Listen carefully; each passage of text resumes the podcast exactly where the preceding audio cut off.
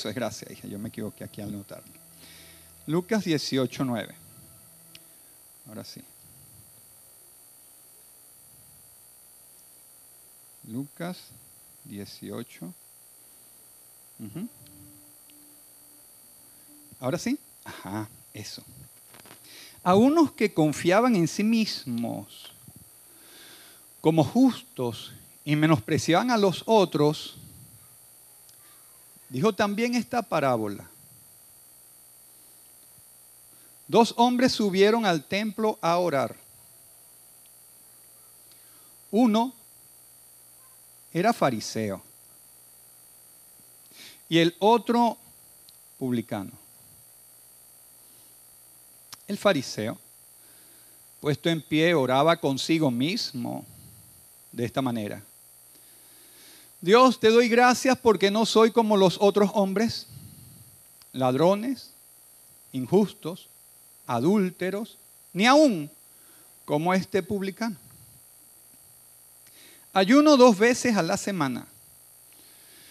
Doy diezmo de todo lo que gano. Mas el publicano, estando lejos, no quería ni aún alzar los ojos al cielo, sino que se golpeaba el pecho, diciendo, Dios, sé propicio a mí, pecador. Os digo que éste descendió a su casa justificado antes que el otro. Porque cualquiera que se enaltece será humillado. Y el que se humilla será exaltado. Vamos a repetir eso allí. Eh, donde dice, porque cualquiera que se enaltece será humillado. Y el que se humilla será levantado. Dígaselo al que está a su ladito ahí con timidez. Porque cualquiera allí que se enaltece será humillado. Usted le está dando una información. Y el que se humilla será enaltecido. Usted le está dando una información. Al que está detrás de usted, dígale, porque cualquiera que se enaltece será humillado. Y el que se humilla será enaltecido. Amén. Le un aplauso a nuestro Señor Jesucristo. Gloria a Dios.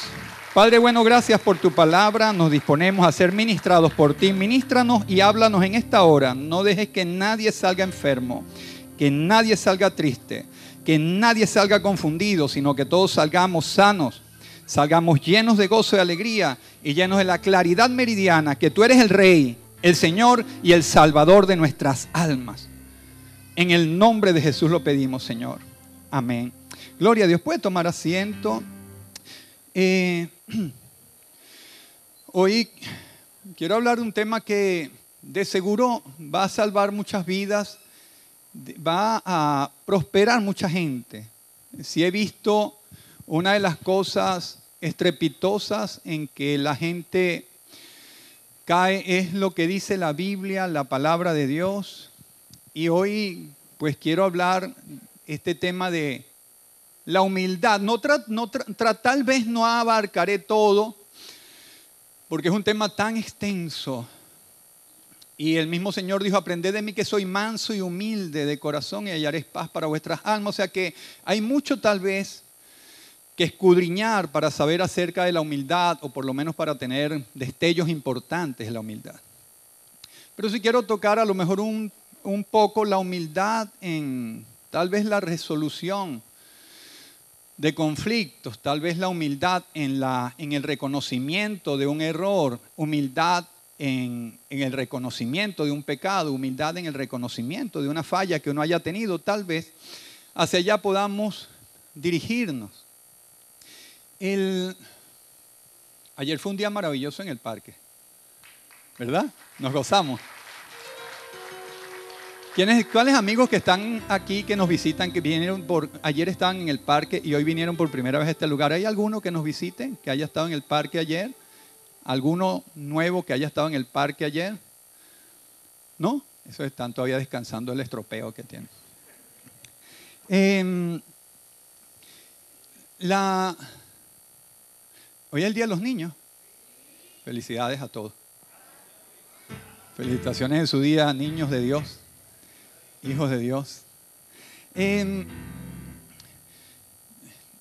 he visto caer estrepitosamente gente que se supone que debería estar adelante, tal vez palabras humanas en las alturas, eh, eh, haciendo cosas importantes y, de, y que abarcan muchas cosas tal vez. Personas que deberían estar ya siendo cabeza en algunas organizaciones, empresas, incluso familias. Pero no son cabeza sino cola. Y tal vez no es la voluntad de Dios que sea cola siempre, pero he visto que muchas personas caen de donde deberían estar eh, es porque no hay humildad. Y lo digo con pesar, lo digo con pesar porque se supone que el pueblo del Señor es un pueblo humilde. He visto que la principal o una de las razones principales por las que la gente cae es por el orgullo, la altivez, la soberbia de la vida. Y, y no es por nada que la Biblia menciona que antes de la caída viene la altivez de espíritu. Usted puede ver a una persona y puede determinar su caída sin ser profeta. Puede determinar su caída sin, usted, sin necesidad de usted consultar a alguien, nada más véale cómo camina en la vida cuando tiene algunas cosas que él se considera que lo hacen importante y cómo reacciona ante aquellas cosas que él considera que lo hacen importante. Y entonces verá que si está mostrando orgullo, soberbia o altivez, puede estar por seguro que es que está muy cerca de su estrepitosa caída. Es que no viene la caída sin antes haber altivez de espíritu. Dios no es injusto para con los hombres. Siempre vendrá la caída. Es justamente después de la altivez, después de la altivez. Después de que William Smith le dio la famosa cachetada a Chris, se le acercó desde Washington y le dijo, ¿sabes? Que cuando tú estás en la cima es cuando el diablo viene por ti. Así que cuando usted esté muy en la cima, tenga cuidado con el diablo, porque quiere venir a ponerlo soberbio, orgulloso usted para que caiga. Pero cuando usted esté en la cima y usted se pare en la cima y levante sus manos y diga, todo lo que tengo es por la gloria y la gracia de nuestro Señor Jesucristo, no hay diablo que lo afecte. No hay diablo que lo alcance porque la gloria es para Dios. La gloria será para Dios, no habrá caída. La humildad. En esta parábola del fariseo hay grandes verdades tan extraordinarias y tan maravillosas que trataremos de sacar algunas las personas que se creen los más importantes para Dios vienen a ser los menos valiosos en el reino de Dios. Los que se creen que son más importantes los que se creen que son más importantes son los menos valiosos. Son las personas que dicen, si yo no estoy en la iglesia, la iglesia no funciona igual. Si yo no voy a hacer esto, la iglesia no va a caminar igual. Si yo no soy el que hago esto, la iglesia no va a funcionar igual. Se toman una atribución que no le corresponde porque la iglesia, la única persona que necesita para que todo funcione bien es al Espíritu Santo. El líder y jefe de la iglesia es el Espíritu Santo nadie puede atribuirse que si no está la iglesia, por cualquier razón, personas que se apoderan de, un de una parte y dice, si yo no lo hago, esto no va a quedar igual. Perdón, eso es prontamente el vislumbre de la caída. Los que se creen más importantes son los menos valiosos en el reino de Dios. Y los más importantes en el reino de Dios son las personas humildes. El fariseo creía que era tan santo como ya debía ser santo. Esa persona que se cree que ya no hay nada más que hacer porque ya lo es suficientemente santo. Ya lo alcancé la medida de la santidad, ya soy el santo como debía ser y aparte de eso soy más santo que los demás. Es decir, no tengo que estar buscando santidad porque ya soy lo mejor santo que pude ser y yo soy ahora más santo que los demás. Por eso, un síntoma de una estrepitosa caída es estar juzgando al hermano creyéndose que es mejor que el hermano. Porque cuando se juzga a otro, lo que se está es descalificando al otro, haciéndose pasar el que es mejor todavía. El que se presenta el fariseo como si Dios le debiera algo a él como que si él no vino a agradecer a Dios, él vino para que Dios le diera gracias a él por estar. El fariseo llegó y quería ser visto. El fariseo representa a estas personas que quieren ser vistos por los demás. No buscan un interés de la gloria de Dios, sencillamente van buscando ser vistos por los demás. Que no identifiquen que es un cristiano de segunda, sino quiere ser visto para que crean que es un cristiano de primera, quiere ser visto por los demás, no está buscando la gloria de Dios. Esas personas vienen a orar, el fariseo viene a orar, lo dice la Biblia. Él vino a orar, pero su corazón no estaba comprometido con la oración. Lo vemos en la respuesta de Jesús cuando dice que uno bajó justificado y el otro no. Este fariseo representa a las personas que van por cumplir a la iglesia, van por cumplir al culto, van por un checklist de la semana, van porque quieren cumplir, pero no es porque el corazón lo tienen metido en lo que se está haciendo, en la adoración, en la alabanza. Van, pero han pervertido el lugar de la casa de Dios. han pervertido el lugar. Van Va el fariseo allí, pero el corazón no está allí orando. Incluso la Biblia dice que oraba consigo mismo. Él no estaba orándole a Dios. Él estaba hablando con él mismo. Él estaba hablando con él mismo. Él no estaba comprometido en la, el culto de la adoración. Por eso yo llamo la atención de que la gente en la iglesia no pervierta el lugar del culto porque si no va a llegar el momento en que va a venir a la iglesia, es como un checklist nada más, pero su corazón no va a estar comprometido con el que viene a adorar. Personas que tienen deudas con hermanos, que ya vienen pensando que, el hermano no, no obedece el sueño que él tuvo porque me prestó 100 dólares, pero yo anoche soñé que ese hermano me regalaba el dinero y ese hermano no se le revela que mi sueño es verdadero, que Dios me habla por sueños. Y entonces Él no me quiere condonar la deuda que tengo. Porque Él es más carnal que yo. Yo soy más espiritual y yo oro. Y entonces viene con una deuda y el hermano se la quiere cobrar y ahora resulta que somos enemigos. Porque qué cosa más triste es cuando la persona va a pedir prestado, cuán mansa paloma se presenta. ¿Usted quiere ver una persona gentil? Véala pidiendo dinero. Hermano, Dios te bendiga. Qué bendición, la gracia del Señor Jesucristo sobre tu vida.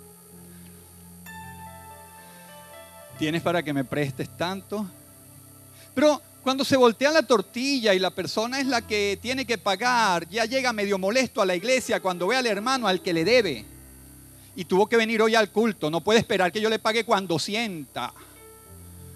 Y entonces dentro de las bancas es un infierno. No comprometo mi corazón porque tengo una deuda con un hermano. Y, y, entonces el culto lo corrompo. Porque en vez de estar pendiente de adorar a Dios, eh, vine a cumplir. Pero hay algo que no me permite conectarme con el Dios del cielo en el lugar donde se supone que debo conectarme con el Dios del cielo. Porque estoy comprometido, he corrompido el lugar de la casa de oración. Tengo deudas morales con hermanos. He hablado mal de un hermano. Y cuando lo veo que va pasando por allí, tengo esa deuda moral que el infierno se desata sobre mi vida. Porque no hay nada peor que enlazarse con los dichos de la boca cuando hablas mal de un hermano o hablas mal de un líder. Es un lazo de muerte. Que poco a poco el diablo va alejando a la persona de la casa donde se debe adorar a Dios porque corrompió el lugar donde debe haber compañerismo y amor. Donde debe haber Amor, personas corrompen la casa porque lo hacen negocios, lo hacen un lugar para buscar dinero y finanzas y si no se le permite, ya no es la casa de Dios que me permite. Entonces vengo pensando en hacer dinero y si no lo hago, ese pastor no me permite, no ve que yo tengo esto. Una persona me dijo un día cuando entraba por la iglesia, y entró y vio la congregación, parece que multiplicó todo. Y me dijo, pastor, Dios le bendiga. Le digo, sí, estaba muy contenta la señora. Ay, pastor, qué lindo esta congregación. No, me preguntó cuál es la visión, cuál es el propósito, si tenemos procesos, si no. Ella me preguntó, ¿cuántos miembros tiene aquí? Yo no sé, aquí entran unos cuatro mil más o menos. digo, aquí entran unos cuantos. Hay domingos que entran a lo mejor 200, un poco más. Mm, casi se saborea y dice, mmm, pastor, yo puedo poner allá afuera una venta de empanada. Porque 200 por uno, uy, Dios mío, me hago rica. Porque tengo un mercado cautivo, corrompe, corrompe el lugar de adoración. Entonces, cuando le dije, no, no vino más. Porque no está buscando una iglesia, está buscando un mercado. Ahí está el mercado Guaycaipuro y el mercado La Hollada, que se pare a vender empanada allá. Pero la iglesia no se corrompe, porque la iglesia es un lugar de adoración y de oración. Y esa es tu principal motivación para venir a la casa, encontrarte con Dios y adorar con tus hermanos. Pero cuando se pervierte y corrompe el lugar donde tú adoras, ya internamente estás sentado, pero estás fuera. No estás en ese lugar. Si viniste a buscar un lugar donde te proyecten, yo cuánta experiencia no he tenido. Un hermano se me acercó y me dijo, contigo sí lo voy a lograr. digo, ¿qué vas a lograr? Contigo sí voy a grabar, grabar mi CD porque tú me vas a apoyar. Él no vino a buscar a Dios, él vino a buscar una palanca. Él no vino a apoyar el ministerio que Dios me da, él vino a buscar para que todos le apoyemos el ministerio.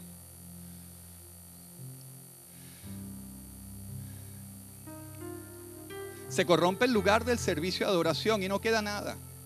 Hoy en día esa persona ni CD ni nada ha podido grabar porque pervirtió el lugar de la casa del Señor. Lo hizo como un checklist. Los problemas internos no resueltos. Hermano, yo le digo algo a todos los que están acá. Si tiene algo con algún hermano, póngase a cuentas rápido. Porque si no se pone a cuentas, va a corromper el lugar de adoración. Y cuando usted esté aquí adorando y venga el hermano con el cual no ha resuelto el problema, usted no va a adorar más. Usted va a estar ahí pendiente de algo que no debe. Va a estar como el fariseo. Yo no soy como este. Es perdió el lugar de propósito. Humildad. Le faltaba mucho al fariseo ser humilde, nada más pervertir el lugar de oración, problemas no resueltos, es un lazo del diablo, buscar sus propios intereses, al punto de que puede venir, nosotros tuvimos que suspender las ventas en la iglesia porque hay personas que no venían a los cultos, venían a vender. Se enfermaban en la hora del culto y se curaban a la hora de la venta. Una cosa impresionante. Tuvimos que decir, no, no, porque no queremos perder a la gente dentro de la casa del Señor. Queremos que la gente adore a Dios. No tenemos nada con las, ventas, con las ventas, con el progreso de la gente, pero tenemos mucho con las personas que tienen debilidad de carácter, que cambian a Dios por cualquier cosa. Y dentro de la iglesia tenemos que tener cuidado que la gente no se pervierta y no se corrompa y no corrompa a Dios.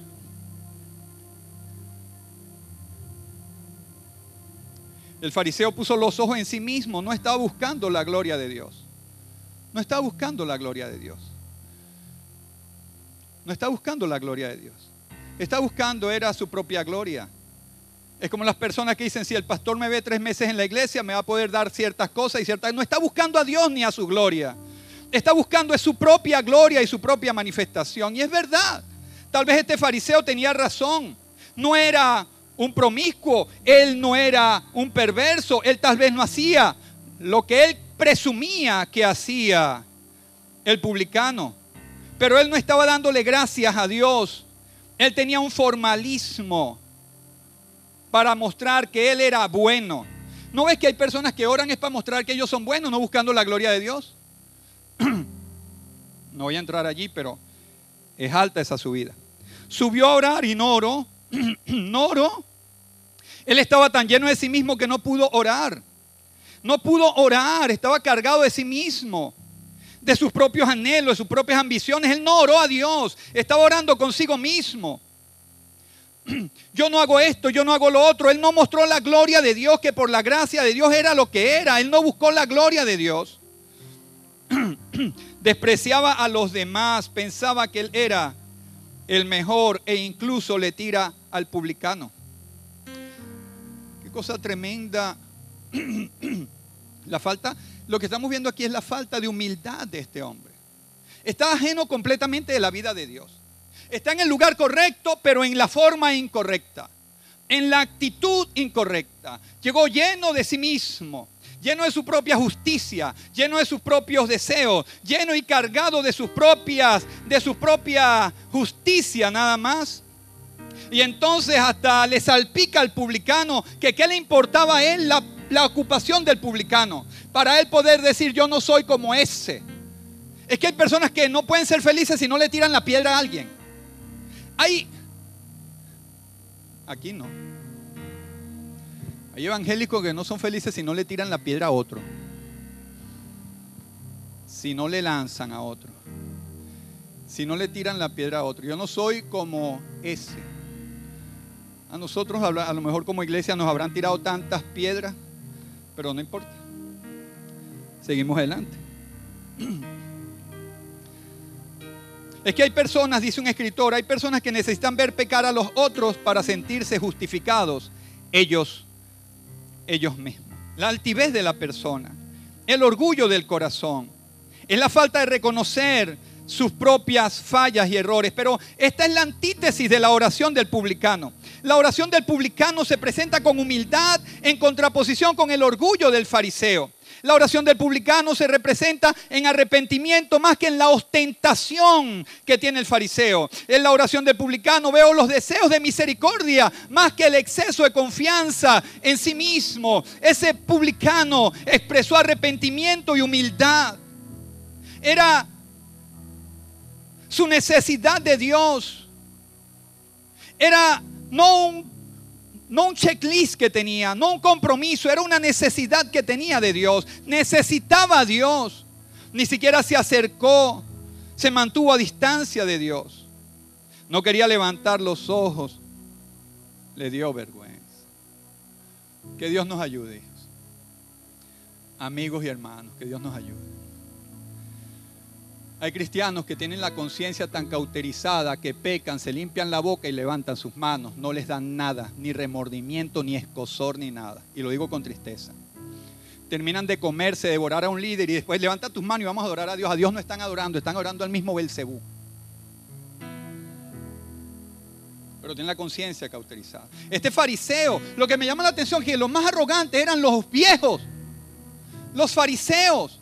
Los que se supone que no eran los maestros de la ley tenían que actuar diferente a ellos, pero estos eran los fariseos, los eruditos, los estudiosos, los más antiguos, los conocedores de la ley que tenían que ser allí, conocer a Dios y conocer su carácter y saber cuándo falló y cuándo no falló. No, se presentan como si Dios fuera el Dios de la maquinita de los deseos que hablamos la semana pasada, que froto y no tiene nada que ver conmigo, que hablo y no importa si Él me escucha o no me escucha, total, es un Dios de maquinita. Este publicano expresa arrepentimiento y humildad. El fariseo no, no expresó arrepentimiento ni humildad. Sabía la ley, sabía lo que decía Moisés. Él no expresó arrepentimiento y humildad ante un caso y ante una ocasión donde el propio publicano expresa arrepentimiento y expresa humildad. No se quiso ni acercar a Dios. Hay personas que perdieron hasta la vergüenza ni se han arrepentido cuando está todo normal. No debe ser así. Debe haber espíritu del temor del Señor sobre nuestras vidas. Espíritu de temor de Dios. Que cuando haga algo que no es correcto, no, no si lo hace, cuando lo haga, porque seguro lo va a hacer de seguro lo va a hacer. A menos que hay un espíritu farisaico que le diga que usted nunca se equivoca, ya eso es otra historia. Pero a los normales, a los mortales, a los mortales, cuando hagamos algo que no es correcto, vayamos a Dios y pidamos perdón. El publicano nos está dando una lección. El Señor nos está enseñando a través del publicano este temor y esta humildad reverente. Esta humildad que debe ser ante la oración. No, no se justifica así, yo sé, es verdad, estamos en los tiempos del fin, es verdad. Es verdad que, que, los tiempos del fin, dice el Señor, que van a ser como en los días de Sodoma y de Gomorra. Sí es verdad. Sí es verdad que la LGBTI y todos los movimientos perversos están avanzando. Sí es verdad. Pero la Biblia dice, bienaventurada la nación cuyo Dios es Jehová. Y en cualquier lugar donde el Dios de los cielos pueda predominar en más vidas y en más corazones, eso tiene que estar más limitado. No es igual una casa con cerco y paredes que una casa a la deriva y a la aventura. Nunca va a ser igual. Si hay corazones entristecidos por Dios, si hay corazones humillados por Dios, es muy difícil que el pecado penetre. Pero un corazón resistiendo a Dios, el pecado ya entró corazón que resiste, un corazón que se ensoberbece, que se enorgullece, que se aleja de la corrección, que se aleja del amor, que se aleja del compañerismo. Este publicano no se acercó, no quería levantar los ojos, le daba vergüenza, vergüenza. Debería darle a muchos cristianos y no les da. No se angustie. El Señor está aquí y nos ama para que nosotros podamos volver a tener el temor de Jehová. El temor de Dios va a ser desatado sobre nuestras vidas. El tiempo del fin está cerca. Y la iglesia tiene que ser sacudida y despertada. No puede ser que esté por allí así, a la deriva, sin temor de Dios, sin espíritu de temor. Este no podía levantar los ojos. Le dio vergüenza, se golpeaba el pecho. Se golpeaba el pecho. El pecado primero me golpea a mí que soy pecador. El pecado me golpea a mí. Y luego que me golpea a mí, me reconozco pecador. Y luego que me reconozco pecador, voy a la misericordia de Dios.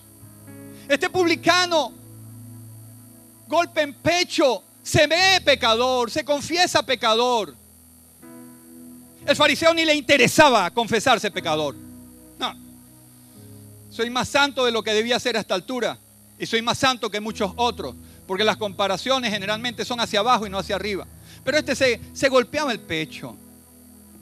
Y déjeme decirle algo. Él, sin duda alguna, cuando el pecado le tocaba, sin apelar a nada, él mismo decía, yo fui el que pequé. Cuando yo veo cómo hay personas que rebotan tanto cuando son corregidos, me asusto y entro en una situación, como cuando te corrigen tú salpicas a otros, como cuando tú estás haciendo o te descubren que hiciste algo que no debías o por lo menos no tuviste que hacerlo, como inmediatamente dice, eso fue por culpa de tal situación, eso fue porque fulano no me llamó, eso fue porque el líder no me atendió. Tú eres el responsable y el primero que tiene que acusarse eres tú mismo antes de buscar a quién echarle la culpa. El publicano se está golpeando él. Pero hay personas que no se golpean ellos, golpean a los demás. No salí y me fui de farra por tu culpa, mujer.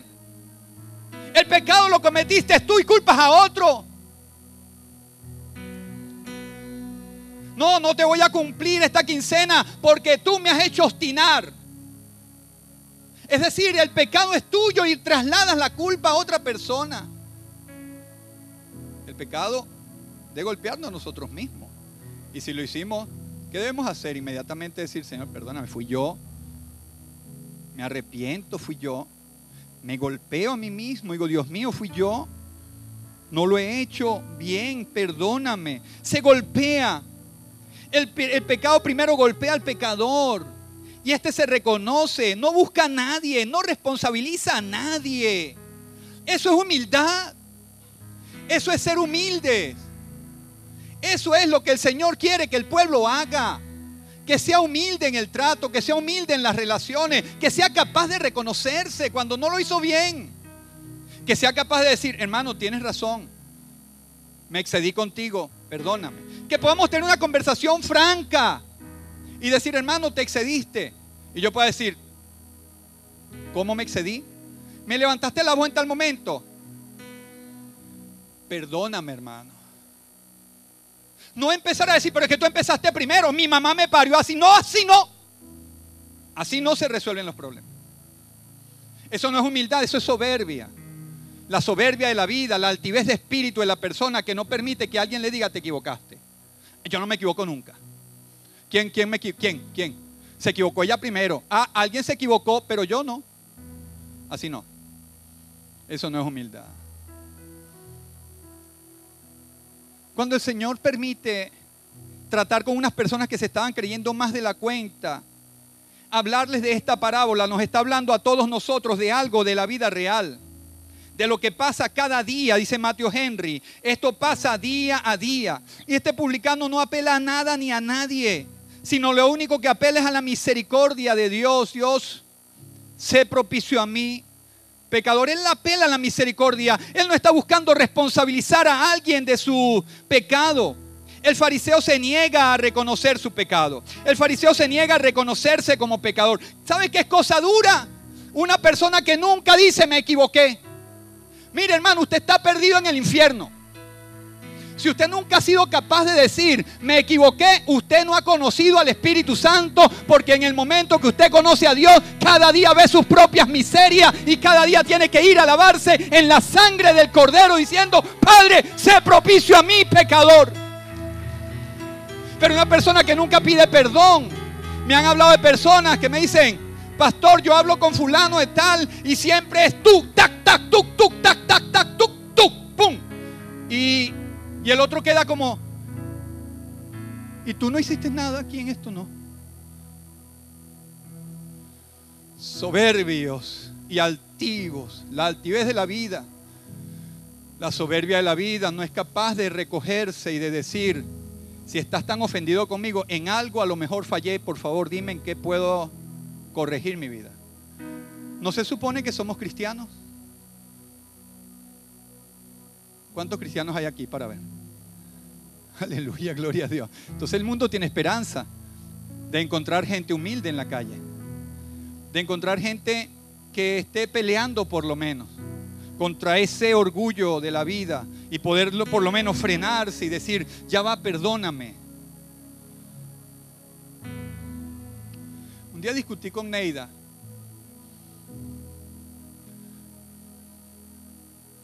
Ay, el pastor discute con la pastora, sí, claro. Usted no discute con la suya, yo también tengo una. Cada uno tiene la suya. Y tuvimos una discusión alta. Esto sí pasó hace años, la reciente no me acuerdo, pero esta sí pasó hace años y sí me acuerdo. Como han sido varias, entonces la reciente la tengo. Y hace años entonces llega y estamos discutiendo arriba arriba. Los niños estaban pequeños, eso fue en estos días. Sina y Daniel, chiquitos todavía. Y estoy arriba y me acuerdo el lugar donde yo estaba. Estábamos ahí mirando la ventana y eh, tuvimos una conversación acalorada y una discusión bastante alta. Por alguna razón, arriba, arriba, arriba, arriba, hasta que después de llegar a, los máximos niveles de lo que uno llega, Sí. Gracias al Señor no tiramos sartenes ni nada. Pero no. Ese fui yo, usted no sé. Pero no lo estoy juzgando, estoy diciendo que llegamos arriba. Llegamos arriba y terminamos de discutir y me fui al baño. Y me tiré allí en el baño y me senté en el baño, allí encontrado, diciendo, Dios mío, Dios mío, ¿Qué problema? ¿Qué problema con esto? ¿Cómo salgo de esto? ¿Qué lucha? Y allí estoy sentado. le digo, Dios mío, háblame. Si a veces me llama la atención esto. A veces tenemos problemas con nuestra mujer, pero no con Dios. Con Dios estamos bien. Queremos amarlo. Pero entonces tenemos un problema con la mujer. Y entonces por el problema de la mujer nos alejamos de Dios que estamos bien. Cuando es lo contrario, debo acercarme más a Dios para resolver el problema con mi mujer. Pero el problema está en que cuando uno tiene un problema con la mujer, le dicen a uno, y vas ahora. Ah, y vas ahora, sí vas ahora. ¿Y qué más quieres que haga? Ah, y vas a ir para la iglesia. Pues sí, ¿qué más quieres que haga? Déjalo que él, que si arregla su problema con Dios, va a arreglar el problema contigo también. Así que lánzalo a los brazos del Señor, porque el Señor sí los va a arreglar a todos ustedes. Así que me metí al baño con esa situación tan fuerte. Me paré y salí y el Espíritu Santo usó a Neida para decirme, cuando salí del baño y voy a la sala, al lugar, eso no era una sala, en ese momento era un cuadrilátero.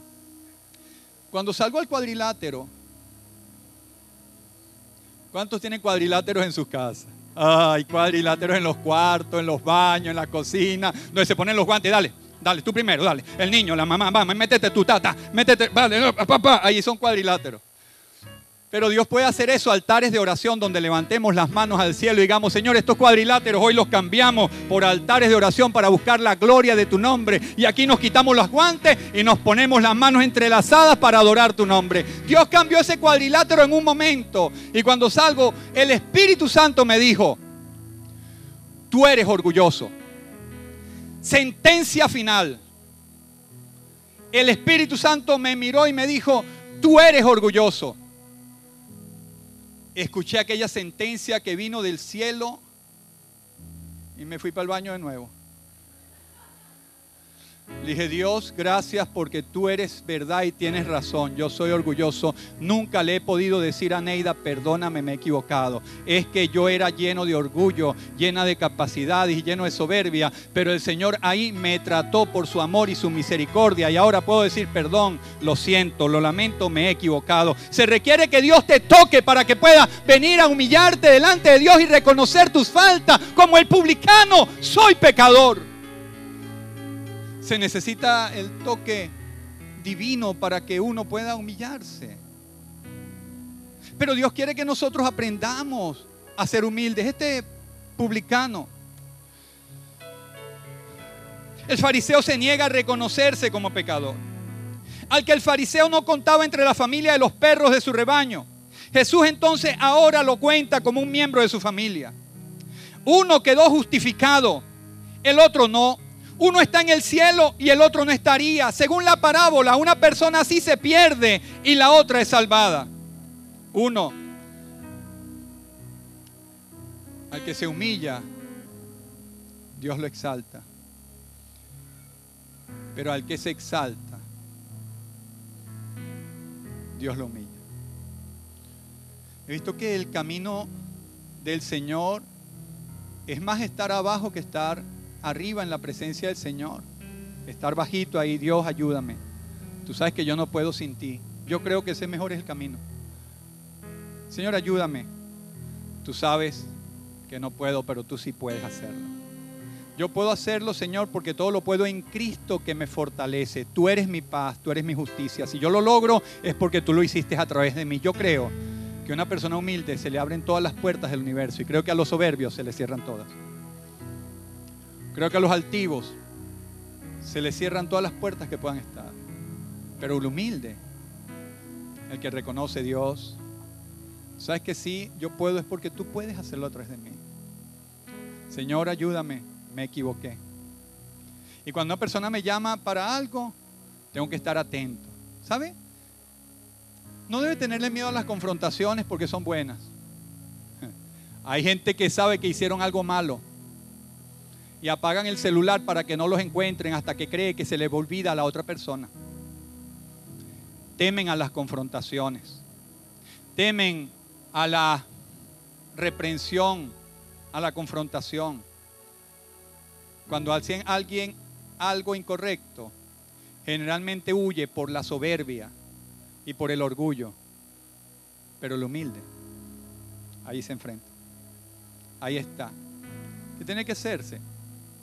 Reconocer si fue verdad. Y si no fue verdad, reconocerlo y decirle, no, no, no fue así, vamos a conversar de esto. Pero no es como lo estás pensando, déjame que conversemos. Una persona humilde no está por allí entre las ramas ni escondiéndose. Así tiene que ser. Así tiene que ser. Si no lo hemos alcanzado, el Señor está aquí para ayudarnos a alcanzar. Él dice, aprendamos de Él. Y si Él nos deja la parábola para aprender, ¿por qué no aprendemos de Él? Y aprendemos a bajar y a mantenernos ahí bajitos cuando se viene el momento intenso. Y cuando nos llama alguien, ¿por qué no esperamos para decir, habla Jehová que tu siervo oye? Y nos humillamos. Y decimos, está bien. Háblame. Dios, háblame. Aquí estoy oído. ¿Qué quieres corregirme? ¿Qué quieres agregarme? ¿Y qué quieres quitarme? Quítame lo que me tengas que quitar y agrégame lo que me tengas que agregar. Total, estamos en las manos de Dios, ¿sí o no? Si estamos en las manos de Dios, no hagamos como el fariseo. Nunca se reconoció que era pecador. Nunca reconoció para nada. Salpicaba los errores. Los tira para un lado, los tira para el otro. Apela a todo el mundo, apela a su nacimiento, apela a su crianza, apela a sus padres, apela al líder, apela a, la vida, apela a todo. El publicano, en el error que cometió, sí lo cometí, punto, se acabó. Fin de la historia, sí la cometí. Qué difícil es, qué difícil es. Da pena, ¿verdad? Da pena. Pero es preferible pasar la pena e ir para el cielo que no pasar la pena y perderse todos los días en un infierno eterno sobre la tierra. Es preferible. Póngase de pie, por favor.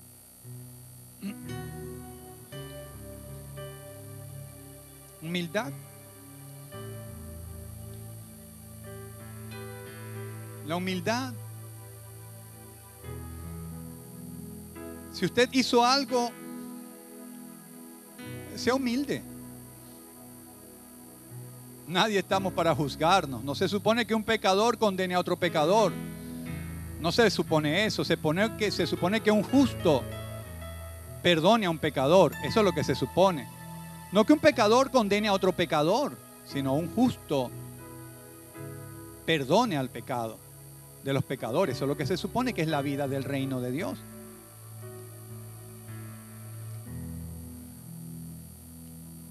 Si tenemos que estamos viendo un poquito de soberbia en nuestras vidas, tenemos que bajarle dos. Bajarle. Bajarle. Se me está subiendo los humos por el cargo que me dieron, por las finanzas que aportaron, por la, el ministerio que estoy desarrollando.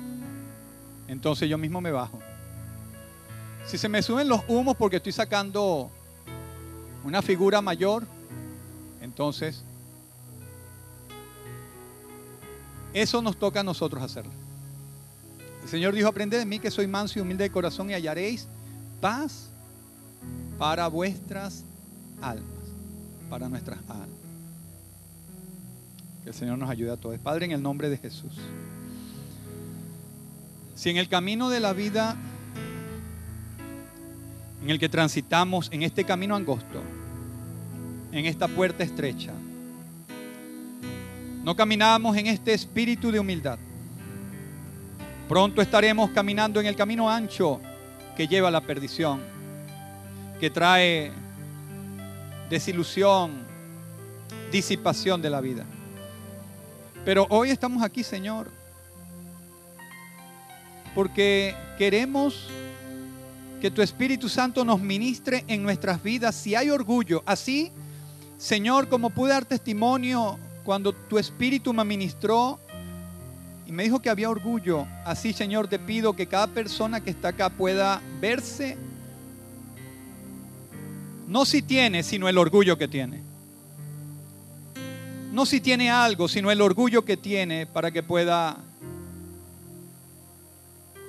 humillarse delante de ti reconociendo que todo lo que tienes por tu gracia y misericordia, que hasta el perdón de pecados, que incluso jactarse de nuestra propia humildad es orgullo y arrogancia, jactarse de que no hemos hecho nada malo como lo hacen los demás es orgullo sutil y contienda contra Dios.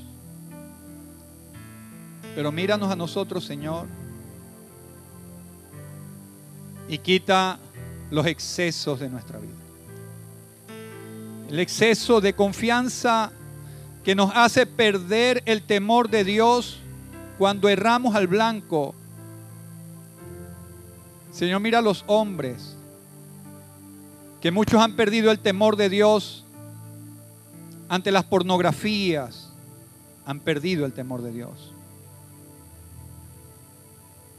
Mira el temor de Dios que han perdido, Señor, ante las responsabilidades. El temor de Dios se ha perdido. Mira los que hayan perdido el temor de Dios en cualquier área de nuestras vidas, a cada uno de nosotros, donde hayamos perdido el temor de Dios. Mira las mujeres que hayan perdido el temor de Dios en el trato con sus maridos, en el irrespeto. Mira Dios, el temor de Dios se ha devuelto a nuestras vidas. Que podamos volver a respirar el temor de Dios. La humildad, la piedad, la abnegación, el sacrificio, el morir a nuestro viejo hombre, el caminar en la nueva vida, en la nueva vida que es Cristo, revestidos de humildad, revestidos de humildad. Mira, Señor, si ya no se quiere pagar el precio del cristiano, de la humildad y de la piedad, si no se quiere vivir en la arrogancia, en el orgullo, en la defensa de los propios derechos, míranos lo más profundo de nuestro ser y quítanos excesos. Quita los excesos quita los excesos. Y agrega, Señor, a nosotros y a nuestro carácter piedad, amor. Agrega a nuestras vidas, Señor, esa capacidad de reconocer los errores, esa capacidad de ver nuestros propios errores, esa capacidad y esa sensibilidad de poder, Señor, al momento de fallar, mirarte a ti y decirte, Señor, mira que he fallado, pero tú eres propicio para mi pecado. Tú eres propicio para perdonarme. Por eso hoy, más que un cumplimiento de mi deber de venir a la iglesia, es una necesidad de volverme a ti con todo mi corazón. Y mira los corazones de los santos. No hay uno acá que no pueda ser enjugado en la sangre del cordero y levantado al amor, a la misericordia, a la compasión de Dios. Que no quede uno en este lugar, Señor. Que no pueda experimentar una transformación interna diariamente y cada día de lo que es morir al viejo hombre, de lo que es vivir en una vida de piedad. Señor, míranos, examínanos.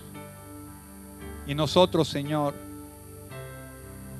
por lo menos yo oro por esta casa, que cuando yerren, no salpiquen a nadie, no apelen a nadie ni a nada, sino que tengan la valentía de ir a ti y reconocerse como pecadores. Y oro para que en esta casa, cuando se peque o cuando alguien peque, el pecado lo golpea el primero antes de él golpear a otras personas, que lo golpea el primero o a ella primero. Y que pueda ese golpe en su corazón apelar a la misericordia de Dios y aprender a ser manso y humilde de corazón.